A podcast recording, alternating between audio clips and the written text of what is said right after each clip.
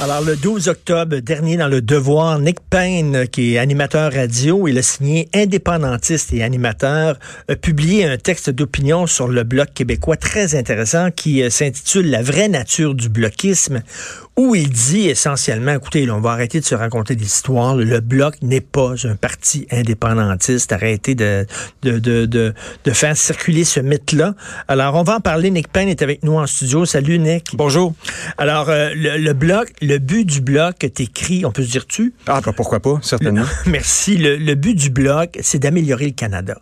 C'est pas de se séparer du Canada, c'est d'améliorer le Canada. C'est ce que tu dis. C'est de faire fonctionner le Canada au minimum. C'est de proposer la, la, la, collaboration constructive en attendant le, le, grand jour du référendum qui arrive jamais, évidemment. Là, c'est en, euh, qui parlait de, de 2030. Là, j'entendais ça tout oui. à l'heure. Bon, ça va être 2050, 3257, peu importe. C'est pas bientôt, mais c'est ça les le souverainisme aujourd'hui. On, s'est habitué au Québec à, à, cette réalité qui est celle que des souverainistes vont en élection les unes après les autres, des élections après élections, pour se présenter devant les Québécois avec d'autres choses que l'indépendance au programme. En fait, c'est vrai même pour le Parti québécois. Le bloc, c'est d'autant plus vrai qu'il n'y a pas vraiment moyen à Ottawa de, de dire euh, nous sommes indépendantistes, nous allons faire l'indépendance.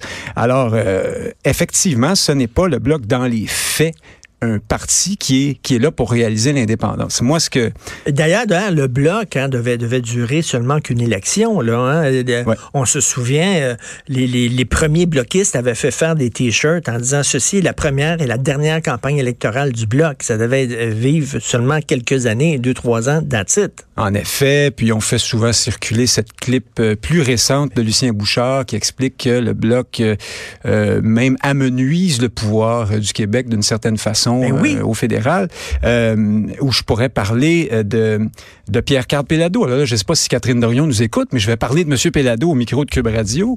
en fin 2014, début 2015, il avait dit, alors qu'il était pressenti comme futur chef du PQ, ben moi, le Bloc, vous savez, là, je paraphrase, je me souviens pas de ces mots exacts, mais il avait dit, moi, vous savez, je je suis pas sûr que ça sert à quelque chose. J'ai toujours eu un problème avec ça, le Bloc. Puis il s'est fait taper dessus par toute l'apparatchik péquiste et tout ça, puis il a dit, pardon, mon puis finalement, effectivement, j'ai bu le et le bloc, c'est très, très bon. Oui, oui, bien absolument. Mais qu'est-ce qu'on peut dire quand on est chef du Parti québécois? En tout mais cas, oui. on lui a expliqué qu'on peut pas alors, dire. Alors que sa, pensée profonde à Pierre-Carl Pellado, c'est qu'on se tire dans le pied avec le bloc parce qu'on montre justement que le Québec, donc, peut faire changer les choses. Il y a ah oui. une voix auprès de la fédération. Donc, on montre que la fédération fonctionne. Ben, c'est euh, d'abord moi je veux dire une chose. Là, je suis pas dans une, je fais pas de politique partisane. Puis je suis pas venu dire à votre à ton micro, Richard, que il faut voter pour le bloc ou il faut pas voter pour le bloc ou quelque autre parti que ce soit. D'ailleurs, il y a de bonnes raisons, je pense, d'appuyer le bloc en ce moment. Puis on, on sent là, que le résultat va être fort intéressant pour le bloc à cette élection. Par exemple, la loi 21, les mmh. gens qui réagissent à la volonté du fédéral de contester ça ou à l'ambiance générale au Canada là, qui met cette loi-là au banc. Alors, je pense même que c'est ton cas ou c'est peut-être celui de, de M. Trudeau qui vient de sortir du studio. Là, il va y avoir un, une espèce de rassemblement derrière le bloc. Donc, ça, ce sont de, de, bonnes, euh, de bonnes raisons d'après moi. Mais il reste que si c'est pour la... Si on veut parler de la cause indépendantiste, puis appeler au vote des souverainistes comme le font les bloquistes en disant c'est important que vous veniez, puis c'est pour l'indépendance du Québec, euh, ne nous trahissez pas en allant voir ailleurs. Là, je pense qu'on roule un petit peu les militants dans la farine. À l'époque de Jacques Parizeau, on disait le Bloc québécois est la courroie de transmission mm. à Ottawa du mouvement indépendantiste. Ben là, il n'y a plus de courroie, il n'y a plus de transmission, il n'y a plus de moteur, il n'y a plus de chauffeur, le là, char est à scrap. là, on pourrait dire c'est une police d'assurance. C'est la police d'assurance. Alors, on a envoyé le bloc là, ça n'a pas besoin de se séparer, le bloc est là pour nous défendre. Les indépendantistes, c'est bien pratique pour aller grogner à Ottawa puis faire peur, puis ça marche hein, dans une certaine mesure, mais de là à dire que ça va donner des résultats qui seraient à la hauteur de ce que ce qu'on attend vraiment pour le Québec quand on est et quand on est indépendantiste, la réponse est non, je pense. C'est-à-dire que euh, on va arracher un chèque ici et là. Euh, S'il y a un gouvernement minoritaire, peut-être qu'on va oh les faire trembler dans leur culotte un peu, mais ça ira pas tellement loin. C'est Gilles Duceppe est le plus l'élu canadien qui a eu la plus la plus grande pension finalement là. Tu sais, euh, il y a le plus une... grand pensionné de l'histoire politique du Canada. C'est Gilles Duceppe, un séparatiste. Il y a eu une année dans quelque part dans les années 2000 où Tu sais, Richard, les, députés fédéraux doivent distribuer des drapeaux du Canada. Ça fait partie de leur, leur mission. Les bloquistes avaient été ceux qui en avaient le plus distribué. Euh, je me souviens pas, il faudra revérifier, mais oui, oui, j'ai absolument certain de cette information. C'est fantastique quand on y pense pour des, des gens qui disent qu'ils sont souverainistes puis qui appellent au vote souverainiste. tu sais, ce comme défendre la souveraineté à Ottawa, c'est comme tu as perdu tes clés de char à Limoilou, oui, j'ai vu tu les cherches à Longueuil. Oui, oui, ben, c'est comme... se faire engager chez McDo pour lutter contre la malbouffe. Ben oui. C'est un peu le même principe. Et là, on voit Yves-François Blanchet, que j'aime beaucoup par ailleurs, dans des publicités, euh, dire il faut rétablir le pouvoir québécois à Ottawa, ou encore dire nous allons faire des gains pour le Québec.